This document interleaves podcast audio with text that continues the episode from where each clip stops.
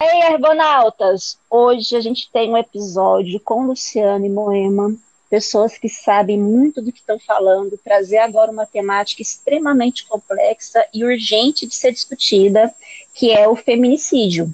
Então, oi, Moema! Oi, Luciano! Olá, pessoal, boa tarde. Olá, pessoal, tudo bem? Oi, Fê. Eu sou a Moema Carvalho, eu sou professora no campus Taguatinga, do Instituto Federal de Brasília. É difícil falar sobre quais matérias eu dou aula, porque eu sou um pouco da professora Band-Aid, aquela matéria que ninguém quer dar, aquela mat... A minha área, eu dou aula no design, né, do vestuário, mas a minha área de pesquisa e de extensão tem sido desde que eu entrei no Instituto dentro da área de direitos humanos e de gênero. Eu sou Luciano, sou da área de gestão, minha formação de graduação em economia, ministro algumas disciplinas na área financeira. Alguns professores fogem da matéria e aí então finda que eu também ministro algumas disciplinas, como de mercado de capitais, entre outros. E agora eu concluí um doutorado na área de geografia, também dentro de uma linha é, chamada dinâmica socioespacial, uma tese da UNB do professor Sérgio, que analisou alguns repasses governamentais para a região, na verdade, para estudar isso e em um viés de violência que se propagou aqui, da, da, organização, da criação do espaço sobre crime e violência no Brasil. Tem a, a, uma pensadora, ela morreu recente, que era a, a Alba Zaluar, da UERJ, que ela já discutia essa questão da violência do crime no Brasil, que é, as taxas são mais altas que países que vivem em estado de guerra civil. E a nossa violência é uma violência que ela chama de tipo privada devido a isso. E aí depois isso vai se aprofundando mais quando você pega por questões de socioeconômicas e de gênero. Traz outros problemas também. Se vocês já tiveram acesso, mas é, isso é aberto, né? o Atlas da Violência, que é organizado pelo professor Daniel Cerqueira, lá do IPEA, ele, ele já traz algum, algumas críticas contra a questão também do próprio controle de estatísticas sobre dados de crimes no Brasil. Por exemplo, o dado mais confiável é a taxa de homicídio que a gente pega por, por meio da base do DataSUS. Porque se for levar em conta a Secretaria de Segurança Pública, por exemplo, na minha tese, eles não me respondem, não disponibilizam dados. Os dados dos municípios de Goiás, da RID, eu já estava com todos os dados que eu tinha feito download do site. Daqui a pouco entraram com um inquérito dizendo que os dados não tinham validade, porque tinha um erro no cálculo. Então eu findei usando homicídio só do DataSUS, que ele mede esse total de crimes pela declaração de óbito. E os IMLs têm grandes problemas, falta de equipamentos, precarização total mesmo. E também muitas vezes relatórios mal preenchidos. Por exemplo, em 2015 ele cita que 10% dos crimes no Brasil foram classificados classificados como MCVI, que é morte por causa determinada. Foi violenta, mas ainda determinada. Estados que, que têm mais crime organizado, enfim, maiores problemas como Rio e São Paulo, são os estados que têm a maior taxa de MCVI. Então, o que induz que possivelmente também esses dados estejam viesados. Realmente alguém não preencheu de propósito até para não inflamar mais os dados. E aí, quando você vai interiorizando, na RID, por exemplo, de 2010 a 2017, eu observei que a taxa de homicídios da região como um todo ela já está bem mais alta do que a do Brasil, mais de 50 homicídios por, por 100 mil habitantes. É, essa taxa, quando a gente mede, né? quando a gente tá, mede a taxa por 100 mil habitantes, é só para tentar nivelar todos os municípios em um mesmo patamar, porque se você divide o total de homicídios pela população, claro que o Distrito Federal vai divergir muito de alguns municípios da RID. E aí outro conceito, essa questão de RID em torno, há uma confusão muito sobre isso. Mas geograficamente, como classificado pelo IBGE, o entorno está dentro da rede, é uma micro-região que está dentro da rede. E a rede como um todo, que é a ideia de criar uma região de desenvolvimento, de vários municípios que são dependentes do Distrito Federal, é bem maior. Hoje, no caso, são 33 municípios, na quais são 4 de Minas e 29 de Goiás, e o Distrito Federal, ao todo 34 entes. Então, quando você pega só a região realmente do entorno, que aí restringe para uns 10, 12 municípios, que tem mais limite direto com o DF, essa taxa chega a 60, taxa de, de homicídio por 100 mil habitantes.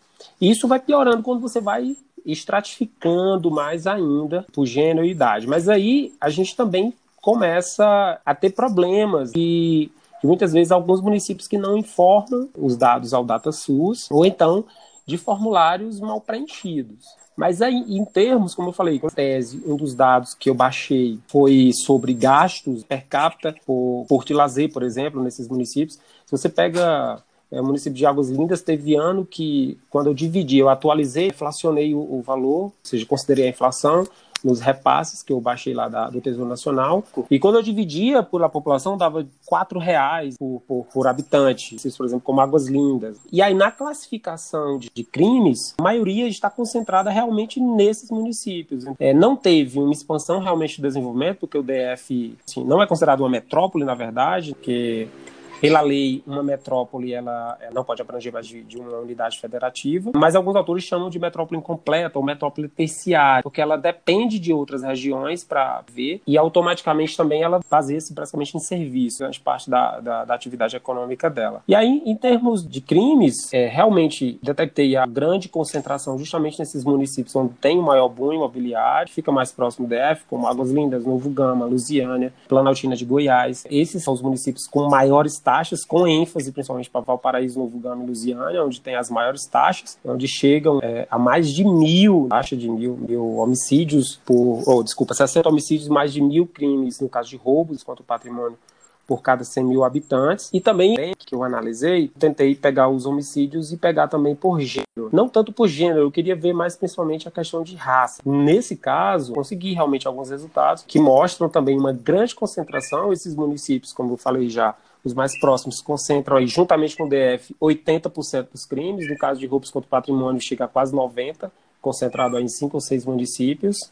E quando a gente vai para essa questão de raça, isso se torna bem mais crítico, porque realmente, por exemplo, dos crimes no geral, em torno de 60%, realmente o crime, o crime no geral, ele realmente tem uma característica mais de ser do homem, as mortes por homicídios. E dentro desse, desse, desse público, pessoas de 15 a 29 anos e pretos. Então, que praticamente respondeu por quase 70% dos crimes que eu analisei nesse período de 2010 a 2017. E quando a gente vai para uma análise mais crítica, como eu falei, principalmente em termos de, de, determinantes, aí tem essas outras questões de faixa etária que eu consegui captar, consegui só identificar alguns determinantes como essa faixa etária, principalmente a de 15 a 19, que filtra mais, que preocupa mais, porque é uma população jovem, e a questão também das despesas, como eu falei, por lazer e taxa de ocupação. Por mais que a gente saiba que haja muita migração para cá, mas melhoras nessa questão, principalmente da formalização ou de empreendedorismo mesmo, tende a gerar uma relação negativa, do que melhorando isso automaticamente poderia cair as taxas de crime, principalmente crimes contra o patrimônio. Extrair os dados lá do DataSUS e aí o DataSUS ele considera homicídio alguns óbitos que são registradas em uma faixa de códigos específicos. Então, há uma classificação internacional de doenças, que é o CID. Homicídio geralmente está dentro do que ele chama de CID-10, e aí ele vai do código X85 a Y09, que inclui diversos tipos de óbitos. E alguns, como principalmente no nosso país, que a polícia mata muito, Daniel Cerqueira, no Atlas da Violência, ele defende aí incluir mais dois códigos, porque o homicídio para o DataSUS, ele vai do código X A 85, X85 ao Y09. E aí o Daniel Cerqueira, ele nas análises ele uh, inclui mais dois, que é o Y35 e o I36, que é intervenção legal e operações de guerra, que muitas vezes é colocado no homicídio como uma justificativa. Mas aí dentro desses códigos, eu vou só citar alguns. Então, o X85, por exemplo, agressão por meio de drogas médicas, substâncias biológicas. Tem, por exemplo, o Y05, agressão sexual por meio de força física. E Y04, agressão por meio de força corporal. Eu peguei também uma análise específica específico com. Eu peguei a população no geral, preto parda, 15 a 29 anos, e mortas com arma de fogo, porque tem, tem dois códigos específicos disso, que é o, o X95, agressão, disparo por outra arma de fogo ou outro meio disso. Essa foi a forma que eu extraí os dados, né, de forma agregada por cada município da RID, e obtive esses resultados. Alguns dados, de, no geral, né, principalmente feminicídio, é muito difícil de identificar. Porque, por exemplo, mudando um pouco assim,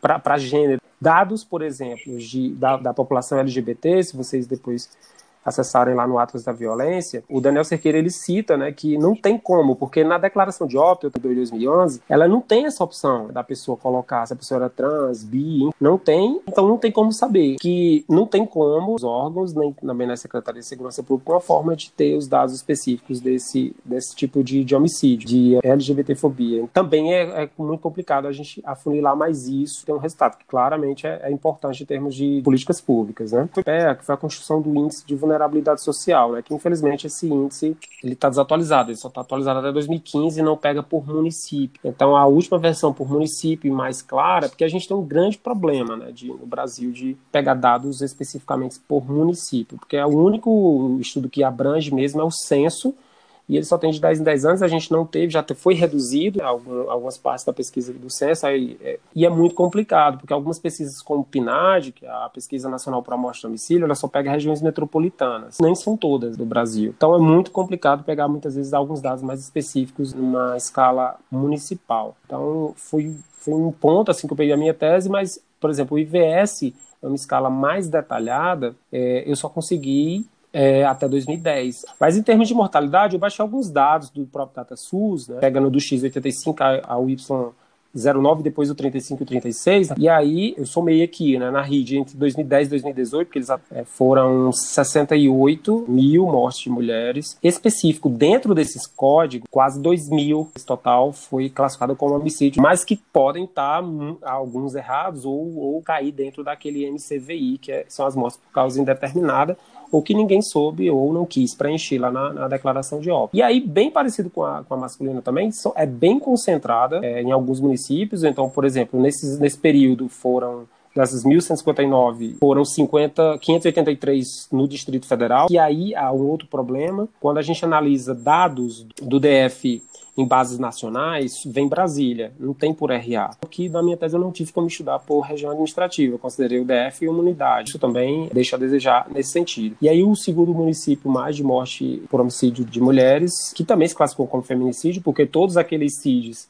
se encaixam dentro da lei penal, no caso seria Lusiânia. Depois, vindo de Águas Lindas, Valparaíso, é, Santo Antônio Descoberto, Novo Gama, cidade ocidental aí, variando entre 50 e 70 é, feminicídios. Depois eu, eu, tentei analisar por Estado Civil, como há, muito essa questão né, da, do feminicídio está muito é, atrelado, questão conjugal, mas consegui ter realmente um estado bem claro, porque tem muitos declarados como outro, que aí eu não sei se é a união estável, é, e muitos ignorados no Estado Civil, que é o que eles coletaram, o dado que eles coletaram na, na certidão de óbito. Mas tem muita morte realmente classificada como solteiro também, né? Muita mulher, muita, pessoa do sexo feminino, declarada feminina, com a condição de Estado Civil solteiro. E aí as mesmas cidades também concentrando esses feminicídios. Depois eu peguei é, preto pardo indígena. E aí é, é, um dado bem gritante. 1.159 mulheres declaradas dentro da classificação do DataSUS, do CID-10, 1.159 é, feminicídios nesse período, 2010 2018.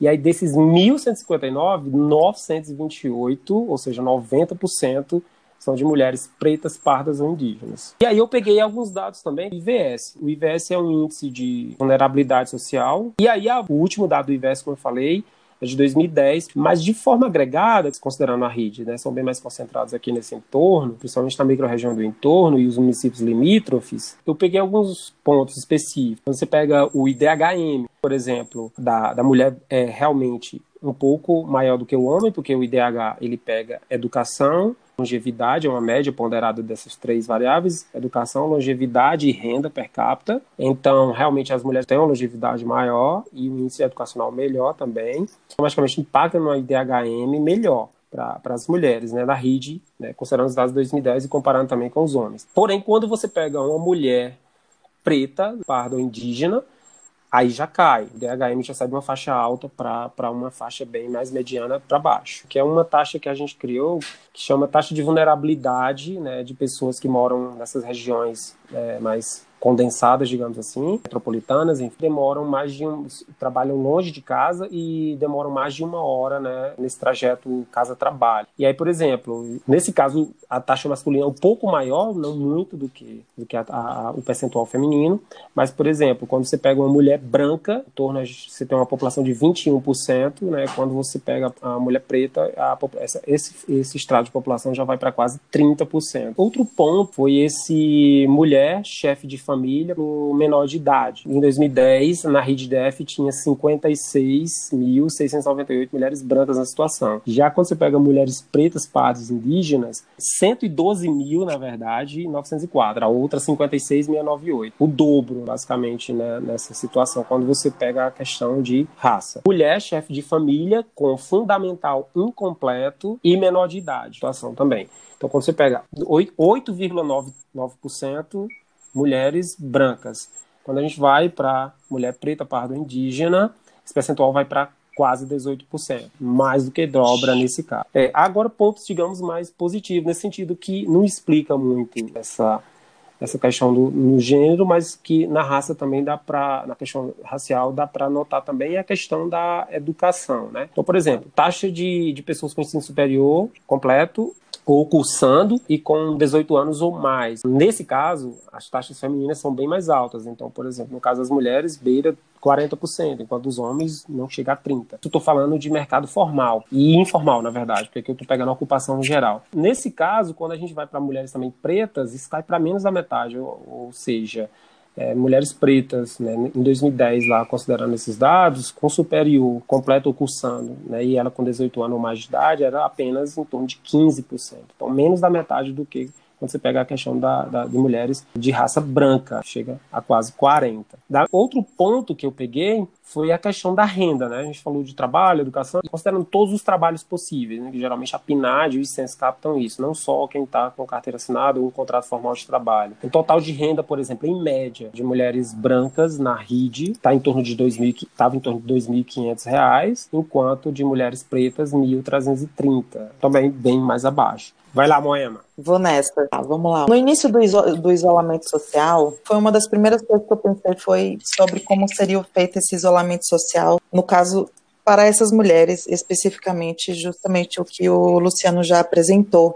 A gente teve até um certo entusiasmo, porque o feminicídio já tinha sido classificado como pandemia pela Organização Mundial de Saúde alguns anos atrás. Só que quando a gente começou a resgatar esses dados, o que foi sendo apresentado no primeiro mês, no, na metade do segundo mês, é que a gente tinha um disparate de informações. Em alguns lugares a gente tinha um aumento de denúncia de 400%, de 100%, e em alguns lugares a gente tinha um decréscimo dessas denúncias, feito, feito tanto pelo 180, que é específico para a violência contra a mulher, e feito tanto no Disque 100, que é o Ministério da Família, Mulheres e Direitos Humanos, eu me recuso um pouco a chamar que é Ministério dos Direitos Humanos, então eu chamo só de Ministério da Família. Ficou explícito ali que é uma questão de valores. Então a gente ficou, como que a gente ia analisar esses dados da pandemia, da violência de gênero, com alguns pontos que depois eles ficaram mais óbvios e colocados para nós, que é alguns estados colocaram atendimento online ou denúncias online. Então a gente começou com São Paulo, Rio de Janeiro e Espírito Santo, se eu não me engano. Nesses estados a gente tinha um aumento muito grande das denúncias e em alguns estados a gente tinha um decréscimo muito grande. Ou seja, o isolamento, na verdade, dificultou que essas mulheres tivessem acesso à denúncia e, consequentemente, à proteção do Estado. E a gente acabou partindo para outra análise, que foi os relatos que as pessoas começaram a apresentar nas redes sociais dos vizinhos brigando com, dentro desse lugar da violência de gênero. E nesse contexto, tem um aumento de 400% de denúncias que foram feitas nas redes sociais. Esse aumento das denúncias está no, no momento da subnotificação, tanto dos casos do, da pandemia, quanto dos casos de violência, que precisa ser levado em consideração o tempo inteiro. Mas hum, como que a gente faz para que a gente apresente dados para implementação de políticas públicas, o que é muito difícil. Mas sobre o feminicídio, especificamente dentro do isolamento, e aí, quando o Luciano fala sobre a RID, ele está falando exatamente sobre as nossas alunas, sobre os nossos alunos. O Campo Taguatinga, por exemplo, eu tenho várias alunas que são de Águas Lindas, que não tem problemas muito básicos, que é o problema do PAS, que elas são residentes de do Goiás, mas elas não têm direito ao passe estudantil. E quando a gente pega, por exemplo, o feminicídio, especificamente no aspecto jurídico, dentro do histórico jurídico de como ele foi colocado o feminicídio aqui no Brasil, 2015, como crime qualificador. Ela aumenta a pena do agressor ou da agressora, ela aumenta a pena, diferentemente do, do homicídio, ela tem uma pena maior, um terço da pena se a mulher estiver grávida, se for um mês após o parto, se ela for maior de 60 anos ou menor de 14 anos, e se tiver algum tipo de necessidade específica que as pessoas chamam de deficiência.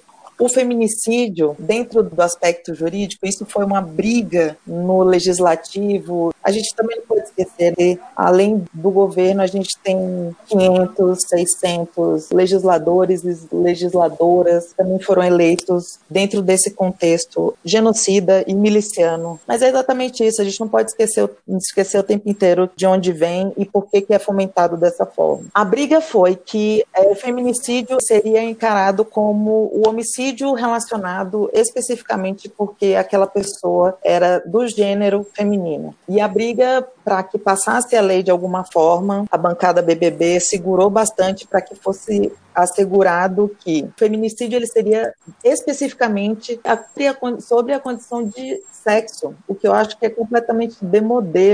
Então ficou específico para as mulheres, mas é importante a gente lembrar a gente apropria a palavra, as linguagens e a gente vai ressignificando isso. Isso vai sendo feito pela sociedade civil organizada, porque a gente vai se apropriando da palavra. Todas as vezes que a gente vai falar de feminicídio, a gente está falando de tudo que se aproxima do feminino. O Luciano colocou que a gente tem essa dificuldade de classificar, por exemplo, quais são os crimes feitos por LGBTfobia. Esse estado de emergência foi para a gente prestar atenção também na violência contra os adolescentes e as adolescentes, porque tudo que se aproxima do feminino, ele é negado, afastado, ou ele é passível de violência. A gente está falando também dos, dos meninos gays, dos corpos que são, dizer, os desviantes. Então a gente está falando de mulheres trans, dos, dos meninos gays, dos homens gays e também dos homens trans, porque e das mulheres uhum. das mulheres travestis também, porque os homens trans, não, tirando o critério da passabilidade, eles não são colocados nem como homens mas mais próximos do feminino. E sofrem essa, essa violência pelo caráter do feminino. Essa violência LGBTfóbica, ela é cruel de um, uma forma que a gente precisa inventar outro nome, porque ela vai ser sempre nos significantes do feminino. É o cabelo, os seios, a genitália, etc. Então, dentro desse aspecto do feminicídio, eu gosto sempre de colocar também essa parte, né? e eu, eu achei interessante também, quando a gente vai falar sobre a violência de gênero, a gente está falando de educação, a gente está falando do direito à cidade, que o Lu vai falar penso sobre a RID, uhum. direito ao transporte, o direito ao trabalho, a educação, a saúde, relações internacionais e principalmente um projeto de segurança pública que a gente não consegue apresentar. A gente já entendeu que esse caráter punitivista ele não funciona. A gente só tem lotado o cárcere e nesse momento, por exemplo, outras coisas que eu, que eu coloco como feminicídio são as mulheres e as famílias que não estão podendo visitar seus companheiros, seus pais, seus namorados, seus filhos no cárcere.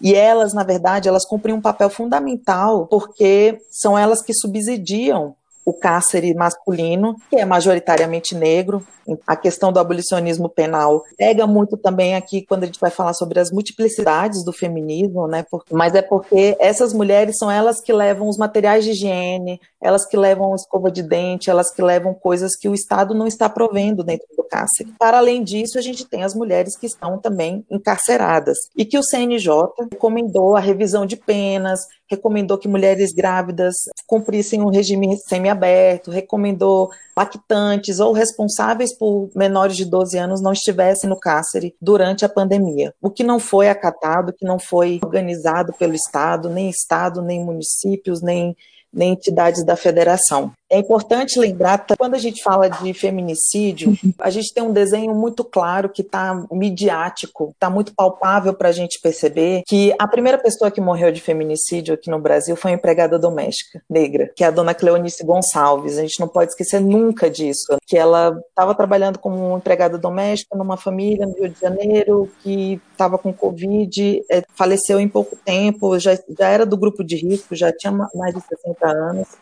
E a gente vai fazendo esse desenho que passa pelas construções de gênero, e a estrutura racista do Brasil e que culmina na dor, por exemplo, que a dona Mirtz, que é a mãe do Miguel Otávio, não posso usar a palavra correta, mas é o que o Miguel Otávio foi esse menino de Recife que caiu do Nanandá. Quando a gente desenha o, o caminho da pandemia no Brasil e com os dados que têm sido apresentados, o feminicídio deveria ser ou tão importante ou mais importante do que a pandemia que está sendo colocada pelo Covid-19. A gente tem muitos instrumentos jurídicos, tem o 180, tem o 190, que é, é para flagrante, tem o 100 do Ministério da Família, mas a gente não tem uma, políticas públicas, por exemplo, para acolher essas mulheres depois da denúncia. A gente teve aqui no Distrito Federal aquela lei que os condomínios iriam ser responsabilizados pela violência doméstica, tanto para idosos, mulheres, crianças e adolescentes, pessoas dependentes, mas a gente não tem um pós de políticas públicas. E isso se explica porque a gente tem uma lei maravilhosa, que é a Lei Maria da Penha. No ranking de, de leis, ela está nas três melhores leis já elaboradas por algum Estado, por alguma nação, sobre proteção dos direitos das mulheres, mas a gente não tem dentro da lei recursos. Por exemplo, em 2015 a gente tinha 119 milhões de recursos voltados para a segurança e prevenção de violência contra a mulher. Em 2019, de 119 milhões de 2015 para 2019, a gente foi para 5 milhões de recursos. E a ministra já disse que não vai construir mais Casa da Mulher, a Casa Abrigo, é tudo isso que a gente precisa para pós-denúncia. São vários elementos que estão envolvidos nisso. Os jovens negros são a população encarcerada, então a gente chama de genocídio programado da juventude negra. Além da violência policial, esses jovens negros são encarcerados porque o nosso sistema judiciário ele é principalmente preocupado com patrimônio. O sistema judiciário, o sistema de segurança vai conseguir prender, carcerar as pessoas que vão ser detidas em flagrante. E a gente cai nesse imaginário que é reforçado por um chefe de Estado de ser aniquilado, mas a gente poderia desafogar esse sistema carcerário e aí a gente cai nessa falácia desse imaginário popular que é nossa, mas então, mas então a gente vai liberar assassinos e estupradores e tudo mais. Só que a gente não sabe que esses dados também a gente tem ido nos mapas da violência, no Atlas da Violência, que o Luciano colocou, usou bastante aí na sua tese, que eu gosto muito também, tem o mapa da violência, tem o Fórum Brasileiro de Segurança Pública, porque a sociedade civil está fazendo esse papel do Estado. A gente tem cerca de 10% dos crimes de homicídio resolvidos, investigados, e que as pessoas, os assassinos e os criminosos, são realmente encarcerados.